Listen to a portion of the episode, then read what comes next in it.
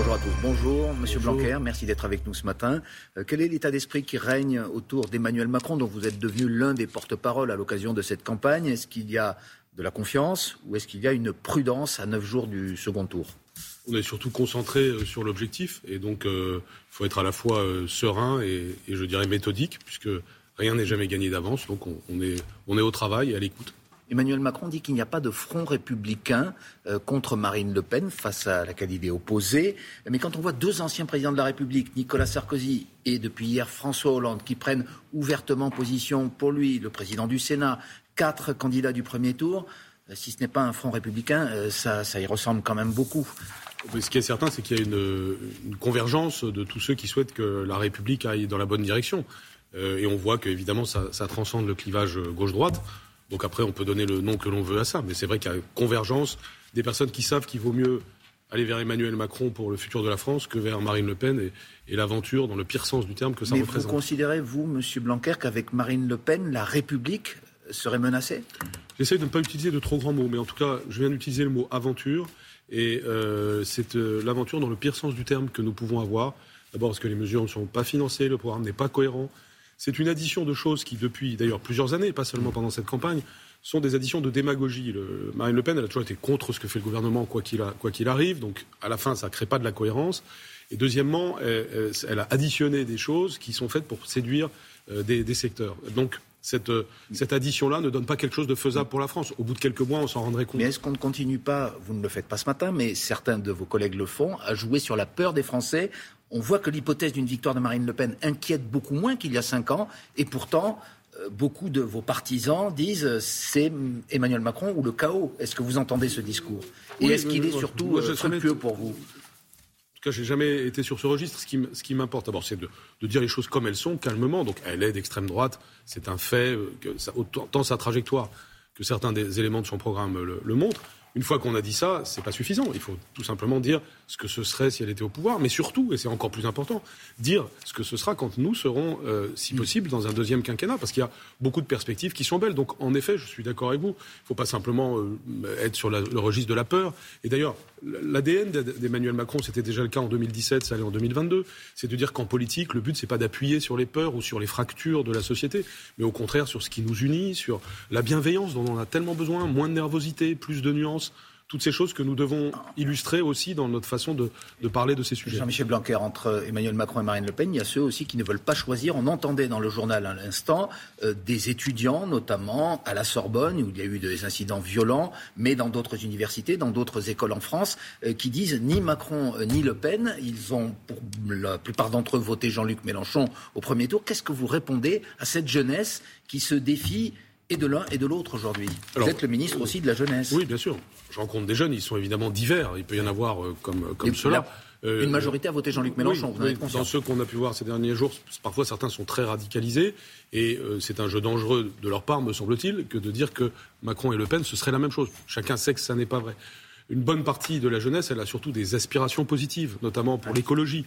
Donc notre grand message, c'est qu'il euh, y a des aspects très importants du bilan écologique d'Emmanuel Macron. Dans mon domaine, c'est le cas, par exemple. Hein. Regardez, nous avons aujourd'hui 250 000 éco-délégués parmi nos, élèves. Ça n'existait pas en 2017. C'est-à-dire des, adolescents, des jeunes qui, qui, au quotidien, sont mobilisés pour des sujets comme euh, la cantine à circuit court, euh, les, faire un potager dans l'école, nettoyer la forêt à côté, des choses très concrètes autour de l'écologie. C'est un exemple parmi d'autres. Mm. Au, titre du plan de relance, on a fait la rénovation thermique des établissements. C'est pas des choses qui sur l'image que vous renvoyez, ces jeunes, ils ne disent pas que Marine Le Pen et Emmanuel Macron c'est la même chose, mais ils voient en votre candidat euh, quelqu'un qui est animé, euh, qui est poussé par les puissances de l'argent, quelqu'un qui ne fait pas de social. Est-ce que vous entendez euh, ces, ces répliques et, ce mouvement qui se dresse contre vous, même s'il n'adhère pas à, Marine Le Pen. Non, il faut bien sûr que nous écoutons et que nous entendons. Après, on n'est pas obligé non plus d'intégrer euh, tout ce que tous nos adversaires disent sur, sur tous les sujets. Il y a aussi, nous avons des, euh, dans la jeunesse de solides soutiens. Vous savez, je suis souvent avec euh, des jeunes. C'était le cas encore hier dans, dans la Cette colère des étudiants, elle ne vous inquiète pas? Je pense que ce qui est, ce qui est au-delà de cette colère et au-delà de l'enjeu politique, moi, ce qui m'importe, c'est qu'on donne un avenir à la jeunesse. Euh, nous avons fait beaucoup de choses. Vous savez ce qui est en train de se passer au titre de l'apprentissage avec euh, un jeune, une solution. Euh, ce, que nous, ce que nous faisons aujourd'hui au titre du service civique, il y a 220 000 jeunes en service civique. Ce qu'on a fait au titre du service national universel, il y en a 50 000. À chaque fois, c'est des perspectives d'engagement positif que Mais nous est-ce avons qu'il faut éventuellement infléchir le programme du candidat Macron? Lui-même dit qu'il est prêt à le faire. On le voit par exemple sur la retraite à 65 ans, mais sur les projets éducatifs que vous avez portés pendant 5 ans. Est-ce que l'autonomie euh, que vous réclamez, que vous souhaitez qu'il y en ait plus dans les établissements, il faut forcément le faire si ça heurte notamment les enseignants Alors, c'est encore peut-être un autre sujet, mais ce qui est certain, c'est qu'il faut dix ans pour réformer le système éducatif, et nous avons fait euh, une moitié du chemin. Beaucoup de choses ont été faites. Si vous prenez l'école primaire, par exemple, à l'école primaire de 2017 à 2022, le niveau des élèves a augmenté. Nous avons créé des postes, alors qu'il y avait d'ailleurs moins d'élèves. On a pu faire le dédoublement des classes. C'est 350 000 enfants euh, par an qui, en bénéficient. On a fait évoluer la pédagogie avec le plan français, le plan mathématique. Ce qui fait qu'aujourd'hui, en 2022, je suis en mesure de vous dire, parce que c'est démontré par des évaluations, qu'en français et en mathématiques, les enfants qui en ce moment terminent l'école primaire sont à un meilleur niveau que les mêmes il y a cinq ans, que d'autres enfants il y a cinq ans. C'est c'est énorme quand on pense qu'on a traversé la crise Covid, que nous sommes aussi le pays qui a maintenu les écoles ouvertes quand ça n'était pas le cas à l'étranger, et que Marine Le Pen préconisait exactement le contraire. Il faut bien voir. Si on avait eu Marine Le Pen, on aurait eu des dizaines de semaines de confinement scolaire, si vous reprenez ces déclarations. Et nous, nous avons eu à nous battre beaucoup. Ça a été difficile, mais on a Mais alors réussi à pourquoi ce maintenir cette bilan école vous ouverte. présentez comme si positif, si vertueux, les enseignants, qui sont quand même les premiers acteurs euh, de ces réformes que vous avez mises en place, ne le reconnaissent pas? Beaucoup ont voté eux aussi comme euh, les jeunes Jean-Luc Mélenchon. Pourquoi finalement auprès d'eux vous êtes parfois un ministre impopulaire? C'est comme pour les jeunes, on peut difficilement dire les jeunes pensent ceci ou les enseignants Une pensent majorité, cela. disons, a- évidemment pas dans leur ensemble. Vous avez 850 000 professeurs en, en France, euh, ils pensent pas tous la même chose, heureusement, et j'en vois. Mais vous euh, admettez si qu'il y a eu des incompréhensions Ah bien sûr, beaucoup, entre vous et beaucoup. le, et le corps Ne enseignant Est-ce qu'il y a des choses que vous regrettez, par exemple, on sur peut- ces cinq années Il y a plein de choses que l'on peut faire mieux. On a commencé à améliorer le pouvoir d'achat des, des professeurs, notamment les plus jeunes. C'est 165 euros par mois euh, net pour les plus jeunes euh, depuis deux ans. Nous avons fait cette augmentation qui est importante. Mais c'est pas assez. Et je suis le premier à le dire. Je me suis beaucoup battu, vous savez, pendant ce quinquennat pour que ce soit plus. Et on a, et, on a eu des résultats. Mais c'est pas assez, bien sûr. Et ça, j'attends complètement cette attente des professeurs. De même, autant on a amélioré le taux d'encadrement dans l'enseignement primaire, autant ça n'a pas pu être possible de faire la même chose dans l'enseignement secondaire. Eh bien, c'est ce qui arrivera dans le, dans le deuxième quinquennat. Mais vous savez, c'est des sujets de la longue durée.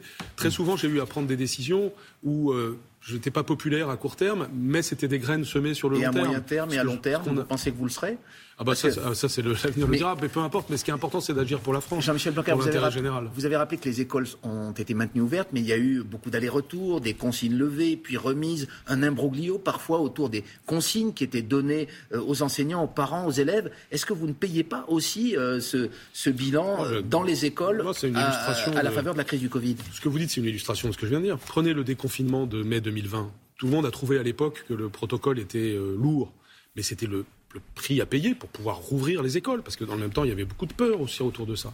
Eh bien, grâce à ça, on a pu réouvrir à ce moment-là, être prêt pour la rentrée suivante, ce qui n'a pas été le cas de la plupart des pays qui nous entourent.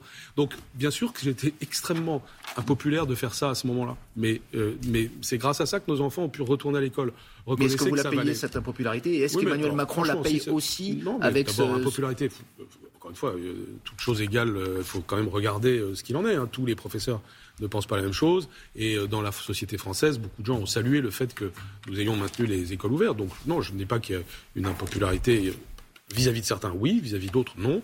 Et il faut expliquer, il faut aussi écouter, parce que je ne dis pas du tout qu'au cours des cinq années, tout ce que nous avons fait, dans ce domaine comme dans d'autres, a été parfait. Il faut bien sûr Vous auriez euh, envie de infléchir, à écouter. l'éducation nationale en cas de réélection d'Emmanuel Macron? Non, je- vous savez, moi, je, je suis à, à disposition euh, du président de la République, du service de l'intérêt général. Je suis candidat à rien du tout. Et le sujet n'est absolument pas euh, celui-là aujourd'hui de savoir s'il faut me maintenir là. Ce qui est certain, c'est que déjà, ça n'était jamais arrivé que quelqu'un reste cinq ans.